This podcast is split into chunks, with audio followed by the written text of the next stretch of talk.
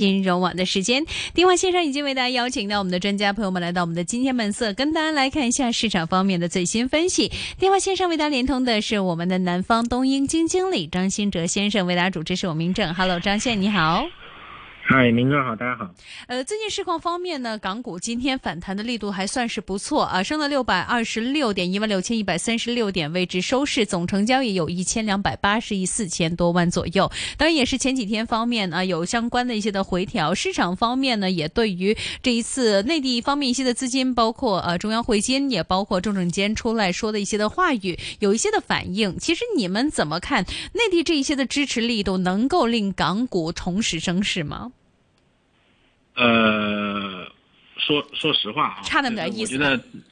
呃呃，应该只能是只能说是短期改，稍微去缓解一下市场悲观的情绪。因为资本市场呢，相对来说它反映的还是一个经济体啊长期宏观的基本面，所以就是如就是后续如果没有能够强有力的组合拳，去扭转当前。呃，通缩或者说资产价格就是就是经济增长引擎问题的这个问题啊，如果没有出现一个合适的政策的解决方案，呃，那我觉得市场应该都不会出现一个明显的反转，有的只是反弹，啊，反弹。嗯。OK，但这样的一些的强而有力的这样的一个组合拳的话，现在对于内地而言，其实可以出到的招数，你们觉得可以去到哪个一些的地步呢？当年是直接拿钱出来让市场方面有一些的提振，这一次市场方面的一些的环境，加上中国经济的一些的复苏，现在还面对着可能会出现通缩的一些的情况，你们觉得现在中央可以做到事情有什么呢？呃。我我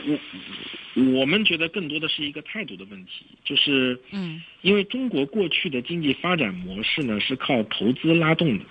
那么投资占据了这个这个这个这个，其实说实话，我们过去十年的增长的这个投资对于 GDP 的拉动占比都超过百分之四十，这个是在放眼全球都是，我可以说是绝无仅有的，简直是神话一般的存在。日本当年就是九十年代爆，就是就是危，就是通缩这个失失落三十年危机爆发之前，它也就是将将达到百分之四十的投资，然后结果一下就就爆掉了。呃，我们能够延续十年，就足以证明我们的这个呃政府的宏观调控的能力和对于这个老百姓对于经济的韧性。那么现在就是坦白说，你要走回以前的老路，呃，有些困难，困难，困难。所以在当前的环境下呢，需要去改变宏观经济的目标或者方法呢，呃，我觉得是需要学习，可能是适当的去借鉴一些发达经济体的一些成功的经案例或者经验，因为毕竟，呃，我们仍然是一个发展中国家，对吧？这个是要不得不去承认的。所以这个这个发达经济体的经验呢，比方说这个以消费为主导，啊，刺激居民消费。可能会是一个相对来说比较好的一个路子，就是如果再去以政府为主导投资，去靠投妄图靠投制造业投资或者基建去拉动的话，呃，我觉得可能会在泥潭里面，嗯，泥足深陷嘛，应该是这么一个感觉。靠消费还得是拉消费，嗯。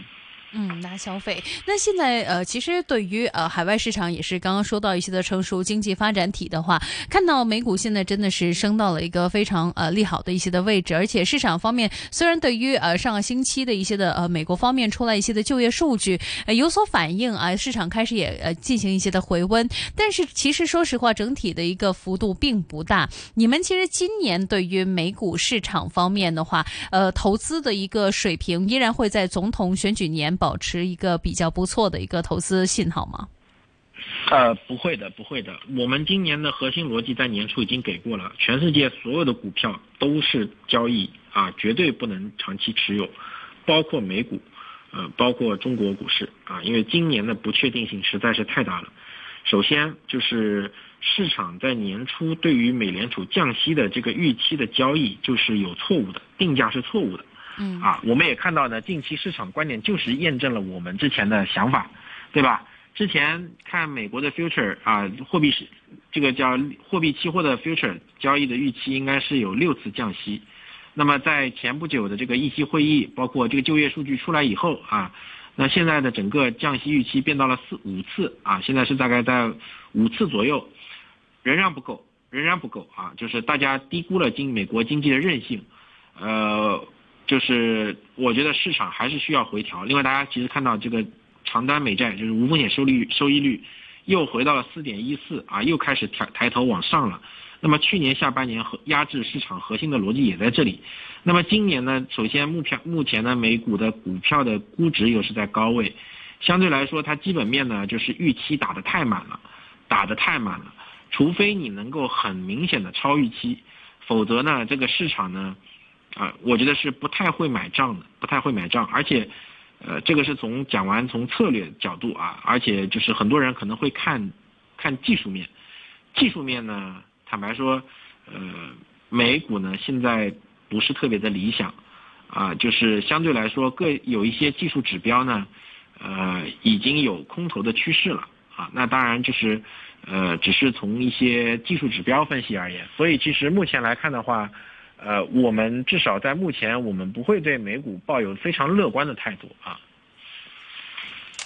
那你们其实现在对于呃市场方面，大家都很看好啊，未来这个美国方面一些的科技股份，之前也提到，其实你们对于相关的一些的内容看法跟市场不一样，现在会怎么去看呢？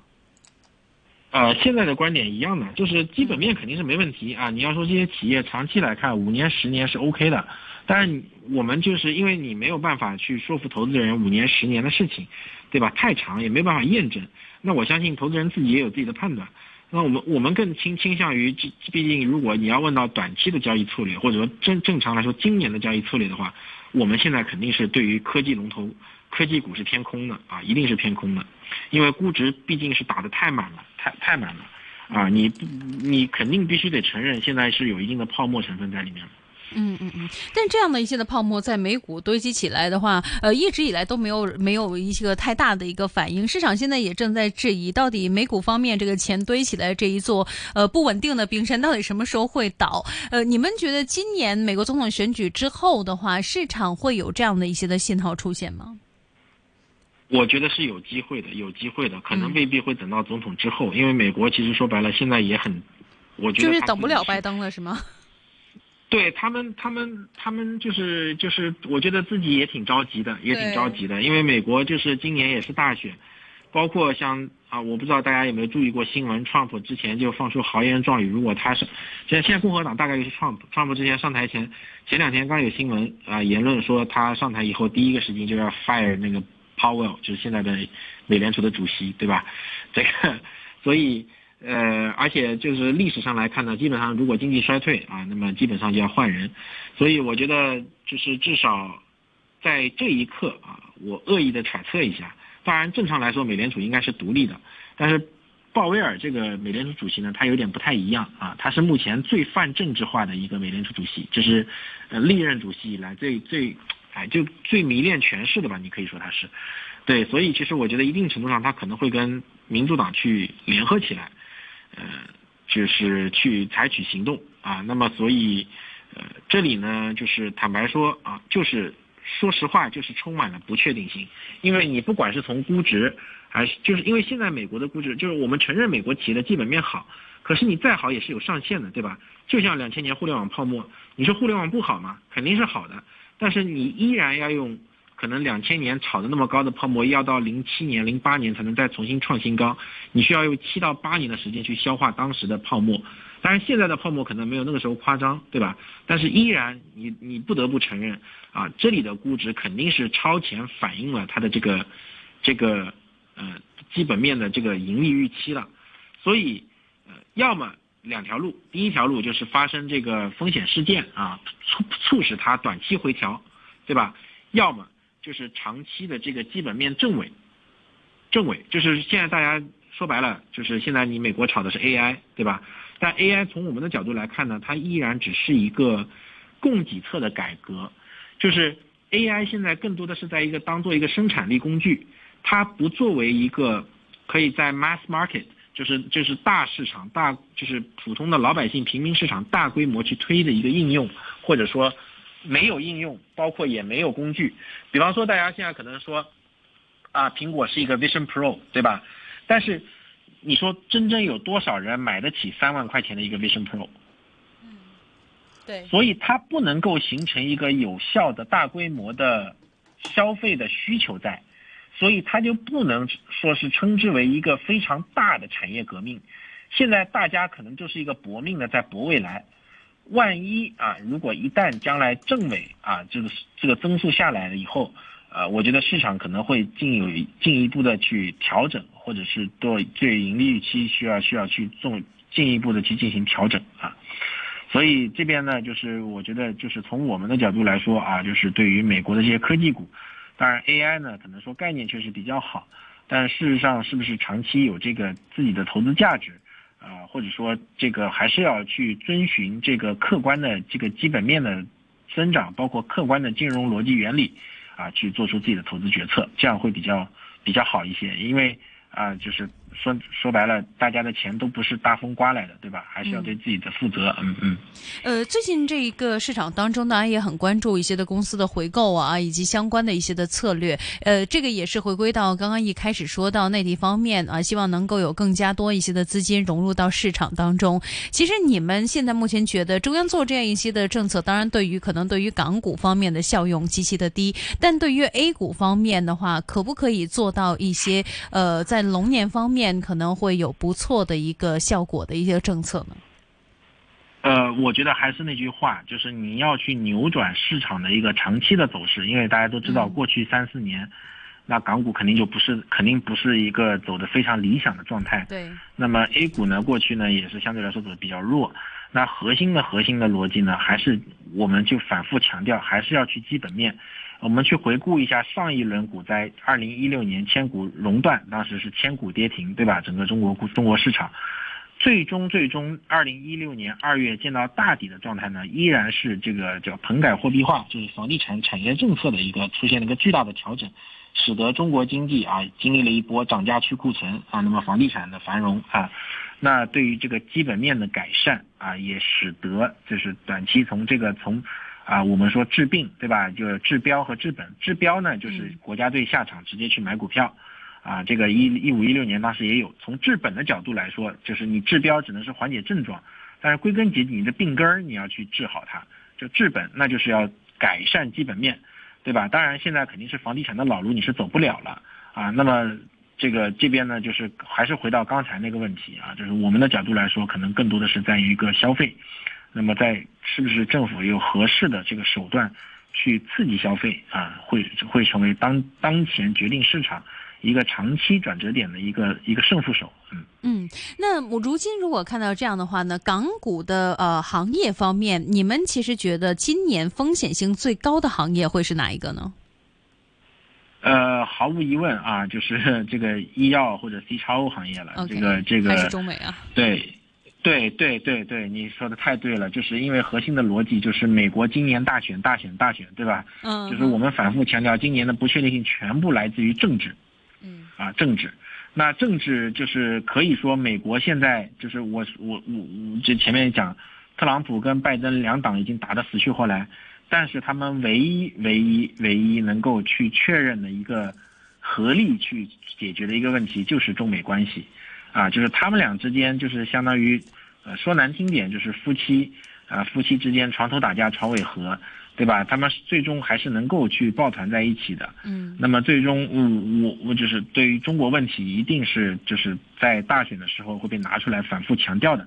那大家也可以看到，像前两天啊，这个，呃，这个港股的这个药药明系啊，说的这个美国的这个。也当然只是一个传言啊，也没有说真的是去到什么一定是制裁，但是光这个啊都能够把你的市场去，我觉得是吓得比较就吓傻了。我觉得更多的是反映出来现在这个市场情绪的极其的脆弱和悲观，悲观和脆弱了。嗯啊，那么在这个时候呢，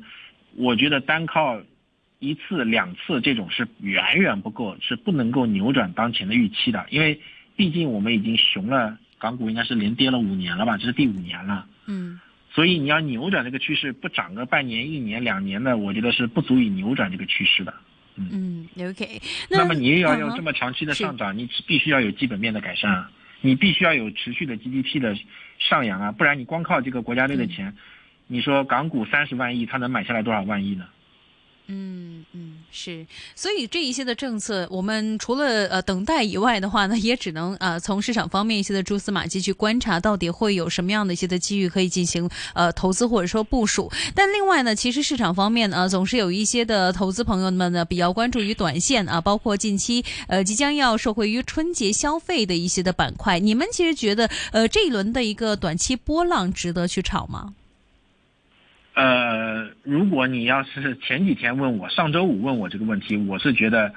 上周五早上开盘是真正的走势啊，市场应该有的方向，但是结果全天是高开低走，为什么呢？就是因为啊，有一些有一家外资投行早上对组织了一个 call，对吧？我相信大家也听到过这个传闻，确实就是讲到这个对于啊生物 C R O 的制裁有可能变成真的，那市场一下就崩溃了啊，就结果高开低走。那我觉得这就是假摔，啊！但是今天如果都爆成这样了，你现在再问我是不是值得参与，我就要给你提，我就要这边啊反过来说要提示风险了。嗯，这一点是符合我们前年的预判的。今年的整个市场都是以交易为主，交易最重要的是考验人性，要逆向。千万千万千万不能叫一根阳线改变三观，对吧？嗯，呃，就说难听点，港股也熊了五年了，也不差这一根 啊，可以看看清楚再说，对吧？我们已经跌了这么多了，对吧？不差这一点。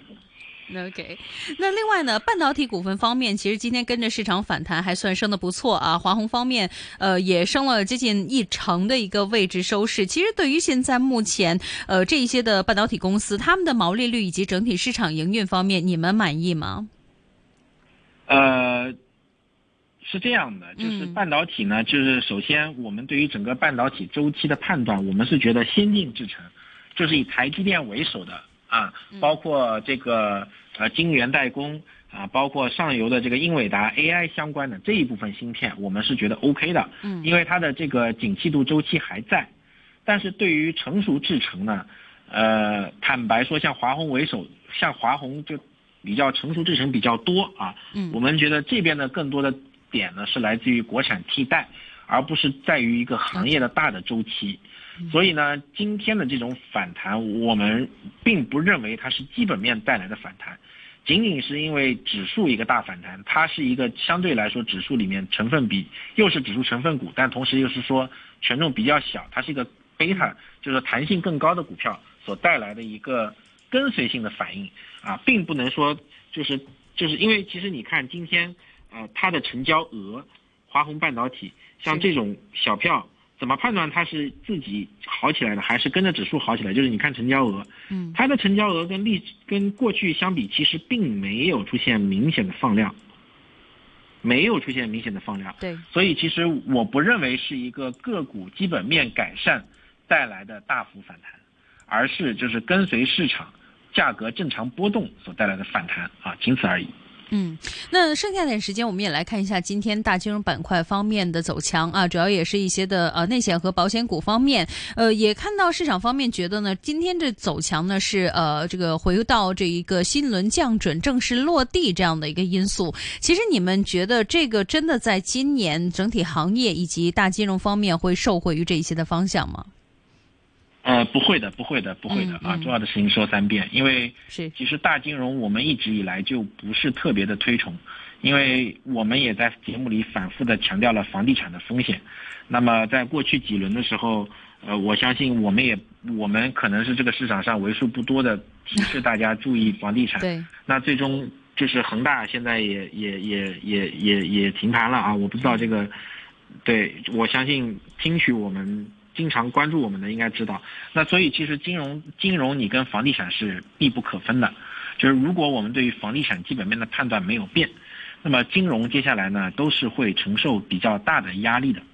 所以我们在这边呢，呃认为降准呢可能更多的只是在于一个短期资金面的缓解，但是长期还是要依赖于基基本面，依赖于经济扩张。那么目前呢，呃你从金融权重股来看，金融股来看呢，啊。我们是看不到，看不到这个希望的，而且本质上现在是通缩，通缩本身本质上是一个债务收缩的过程，银行比较喜欢的是债务扩张的过程，因为有更多的人借贷，它才有收入来源嘛。所以在这个时候，呃，金融股我我还是要提示风险。